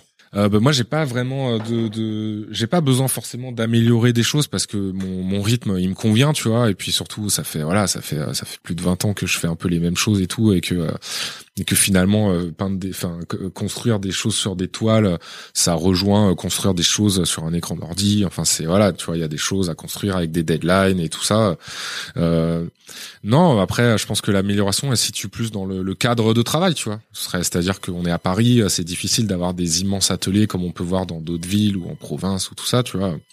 Et ouais, ça c'est un peu mon rêve de, de passer de mes 20, 30 mètres carrés à 100 mètres carrés, tu vois. Hmm. Ouais, je pense que ce serait ça l'optimisation du, du truc. Et, mais, mais, mais, du coup, par rapport à ton, ton art, est-ce que euh, est-ce que tu aimerais par exemple être exposé dans d'autres pays, euh, dépasser les frontières? Je sais que tu as beaucoup bossé au Japon aussi, ou en tout cas tu devais collaborer avec le Japon. Ouais, c'est vrai qu'on n'en a pas parlé ça. Euh, en fait, euh, il y a il y a cinq ans et demi, euh, je rencontre Julien Colombier. Euh, et là, euh, et là, coup de foudre, tu vois. Genre, je pense que c'est l'amour. Ouais, l'amour, l'amour pour pour le, le rastaïsme, tu mm. vois. Et et là en fait, euh, on se rend compte euh, très rapidement que euh, son atelier, il est à 100 mètres de chez moi. Chez lui, c'est à 100 mètres de chez moi. Enfin, et qu'il passe devant mon atelier tous les jours pour aller au sien. Donc très rapidement, il passe à l'atelier, à, la maison, tout ça. On prend des cafés tous les jours. Ensuite, nos enfants ont le même âge, exactement nés à, trois semaines d'écart. Donc ils se retrouvent dans la même classe. Donc on les emmène à l'école. pareil, recafé après et tout. Et finalement, au bout de, de, de deux trois ans, on se dit mais attends, en fait nous deux, on fait de la peinture. en fait, on rigole trop depuis deux trois ans. On parle de tout, on se kiffe et tout, mais euh, on parle même pas de taf. Tu vois, on parle pas de peinture. On, tu vois, finalement, on, va plus loin que ça. On est et là, on se dit euh, pourquoi on tenterait pas des toiles à deux? Ce serait charmé, non? Parce qu'en fait, euh, tu vois, nos deux styles, ils sont vraiment différents et surtout nos outils sont différents. Tu vois lui fait il fait de la craie grasse et moi je fais de l'acrylique au pinceau. Hmm. Donc finalement si tu fais une toile à deux, déjà pour les gens mathématiquement c'est facile de distinguer l'un de l'autre, tu vois tu sais euh, qui fait quoi, tu vois. On se dit ah ouais vas-y viens on tente et tout. Et euh, et, euh, et donc Julien il appelle son super pote Alex d'OFR et il lui dit genre en fait on a fait des toiles avec lui avec mon pote Ludo ça dit de les exposer. En fait c'est assez cool le résultat. Nous on est content juste pour préciser hein, pour ceux qui connaissent pas OFR c'est enfin je vais te laisser le tu vas mieux l'expliquer que moi hein, mais c'est une galerie à pas qu'une galerie d'ailleurs, c'est un concept store. Ouais, c'est une librairie, galerie euh, qui existe depuis 25 euh, ans euh, à Paris. Et, c'est, sur ta casquette là depuis 96. voilà. Et, et, en fait, c'est une institution parisienne, tu vois. C'est genre tous les gens du monde entier. c'est un peu le, lieu à aller voir quand tu veux un peu chiner un livre, un livre cool, ou quand tu veux voir une expo, une expo sympa, un peu plus underground, parce que l'expo et la galerie, c'est pas son ADN premier, tu vois. Hmm. C'est c'est plus une passion qui met à disposition et qui voilà donc son ADN premier c'est euh, c'est euh, les livres. Et après derrière il y a ce côté expo où du coup toutes les expos sont toujours intéressantes parce que euh, c'est des nouveaux trucs qui dénichent c'est des potes de potes c'est ça reste familial tu vois. Hmm. et voilà. Et donc du coup il se met Alex il nous expose il nous met à disposition la galerie pendant un mois. Julien et moi on sort notre première expo tous les deux tu vois. Que des toiles à quatre mains où on a peint tous les deux. Il y a aucune toile de l'un de lui ou de moi dans des coins en disant là c'est moi là c'est lui et tout on fait que à deux, on se présente sous nos deux noms, tu vois. Et on est euh, finalement on impose aux gens euh, dès le départ euh, une sorte de nouvel artiste qui est qui est un mix de nous deux et qui fait ces tableaux là, tu vois. C'est pas l'un ou l'autre, c'est c'est une nouvelle entité. Et, et donc de fil en aiguille, là, en trois ans, on en est déjà à la, la cinquième expo. Et, euh, et donc euh, voilà. Et euh, il y a un an, on sort pléthora au Danemark, à Copenhague, nous, nous, nous sort un livre sur notre nos trois premières expos avec plein de toiles dedans. Et, euh, et donc pour la sortie de ce livre, il nous propose un Japan Tour, tu vois, où on va partir au Japon et on va faire enchaîner trois expos euh, dans trois villes euh, pour la sortie de ce livre et euh, pouvoir montrer des toiles et tout. chose qui malheureusement c'était ça s'était préparé juste au départ du Covid et que comme on le sait, le Japon et le Covid pour l'instant et encore aujourd'hui c'est compliqué. Ouais. Donc pour l'instant, c'est en stand-by, mais effectivement, Julien et moi, on va avoir euh, deux, trois, quatre expos euh, au Japon, des collaborations avec euh, avec des marques. Je peux je peux pas dire le nom encore parce que c'est toujours plus cool de garder la surprise, surtout quand on est un peu tous en attente que tout puisse se décanter à cause de ces frontières, ces ces quarantaines, ces machins, tu vois mais euh, dès, dès, que tout, tout ça va, va s'ouvrir, on va pouvoir. Euh, donc là, pour l'instant, on est on planche sur euh, début 2022, tu vois, premier semestre 2022. et et sinon, bah avec Julien, sixième expo chez Colli Galerie, tous les deux en 2022 aussi, tu vois, grosse expo là. Donc là, en gros gros lieu, grosse expo, énorme expo. Ouais, en Suisse. Mais ça sera, franchement, on essaiera d'y venir. Et d'ailleurs je pense que faire un épisode aussi avec Julien de, on en parlait hein, de, de, de galerie, ça pourrait être hyper cool de savoir comment un galeriste aussi euh, sélectionne les artistes, comment travaille un artiste, etc. Ça pourrait être hyper cool. Euh, et aussi un épisode avec euh, Julien Colombier, mm-hmm. ça pourrait être pas mal aussi pour le process de création à deux. Moi, je pense que tu devrais faire que des podcasts avec des Julien, tu vois. Mais exactement.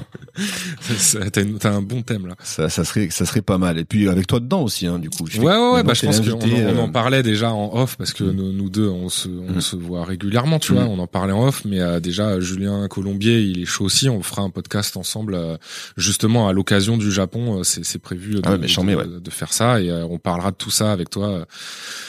Et là, là, on sera plus sur un ping-pong, tu vois, parce que là, c'est la première fois moi que je parle à quelqu'un enregistré euh, qui est sur Internet. Alors moi qui parle, je pense que ça n'existe pas normalement. Parce que euh, déjà voilà je, je, suis pas à l'aise c'est pas voilà déjà déjà que j'ai du mal à expliquer ce que je fais à mes parents euh, donc c'est voilà expliquer à des gens laisse tomber j'espère que vous avez un peu suivi et que c'était pas trop laborieux mais et donc voilà quand il y a Julien par contre on l'a déjà fait une émission de radio en Suisse il y a six mois.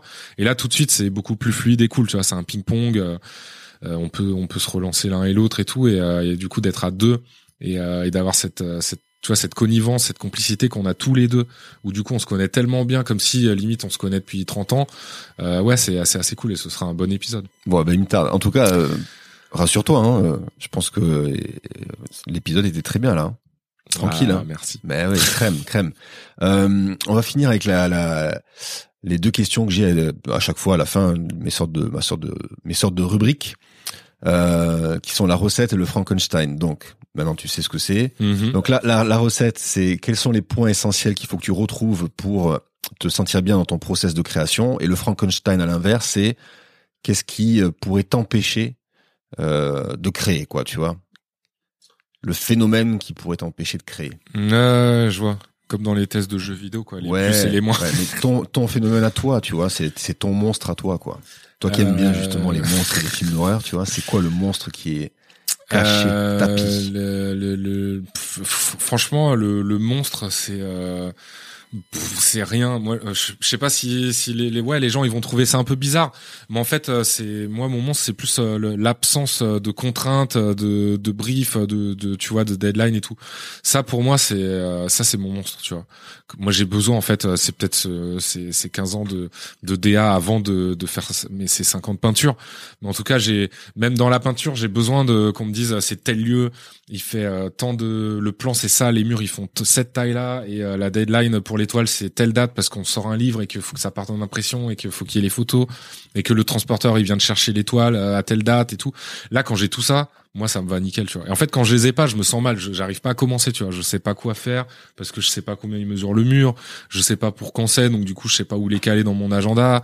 Euh, et, euh, et ouais du coup euh, c'est euh, donc plus, j'ai besoin de repères quoi. Plus ouais j'ai besoin j'ai besoin d'être cadré tu vois parce que euh, parce que je trouve ça plus simple tu vois après de pouvoir justement savoir qu'est-ce que je peux faire comme peinture par rapport au temps qui m'est attribué tu vois. Si la deadline elle est dans un mois c'est pas pareil que si c'est dans trois mois ou si c'est dans une semaine. Tu vois. Hmm. Et euh, ouais, tout ça, du coup, ça me permet de ce, petit cadrage, il me permet de, de, de pouvoir euh, appréhender mieux euh, ce que je vais faire. Tu vois. Et, euh, Et la recette La recette. euh, Bon, t'as as donné des éléments quelque part. euh, la recette, la recette, elle est simple, hein, mais mais ça c'est depuis que je suis tout petit, je suis, je suis voilà le geek de ouf et, et en fait je peux pas, je peux pas faire une seule chose, tu vois. Ça veut dire quand je travaille, je suis obligé d'avoir soit du son, soit une vidéo YouTube, soit une série, soit soit voilà. Mais en tout cas, je fais je fais toujours deux choses en même temps et je peux pas, je peux pas faire juste un truc dans le silence et tout. Ça, j'arrive pas. Ouais. Ludo, merci. On va, on va juste. Alors, donc, on se retrouve la semaine prochaine pour un épisode court qui va être, euh, on va dire, focus sur euh, ta nouvelle expo qui s'appelle Flowers. Tout à fait. Euh, on va juste rappeler quand même à la fin de cet épisode-ci euh, les informations principales au cas où. Donc, rappelle-nous la date et le lieu, s'il te plaît. Euh, alors euh, la date, euh, c'est, euh, j'ai déjà oublié. Ben, C'est super. Alors moi, j'ai besoin de connaître les dates, le, nombre de mètres Mais non, mais parce qu'en fait, on est en pleine organisation avec la galerie et donc euh, on n'a pas encore euh, le. A priori, ce sera ça à 99%, mais Mm. tant que le l'invitation, le carton d'invitation n'est pas imprimé, c'est pas gravé dans dans la roche, tu vois. Ouais. En fait, j'aurais dû mettre des, des phases de, de rap à Ouais, toutes clair, les phrases clair. pour toi, tu vois. et euh, ouais, donc ce sera le du 25 novembre au 18 décembre.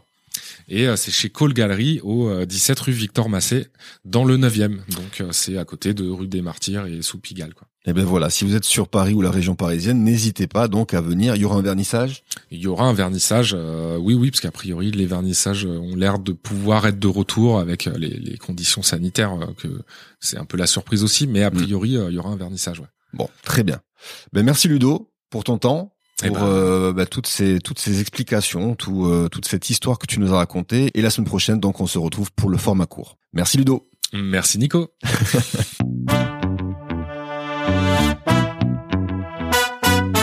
Voilà, c'est la fin de cet épisode. J'espère que vous avez passé un bon moment et que cela vous a permis d'en apprendre un peu plus sur les chemins qu'empruntent les créateurs pour donner vie à leurs œuvres. C'est l'heure de se quitter et je vous donne rendez-vous dans moins de trois semaines pour une nouvelle rencontre inspirante. D'ici là, si vous souhaitez supporter From Scratch, n'hésitez pas à mettre le maximum d'étoiles sur Apple Podcast et partout où il est possible d'en mettre. Vous pouvez également partager cet épisode sur vos réseaux sociaux et vous abonner à ceux de From Scratch pour échanger et suivre toute l'actu. Un grand merci à vous, ainsi qu'au studio Likefire qui a signé le sound design du podcast et Ludovic Prigent pour la DA.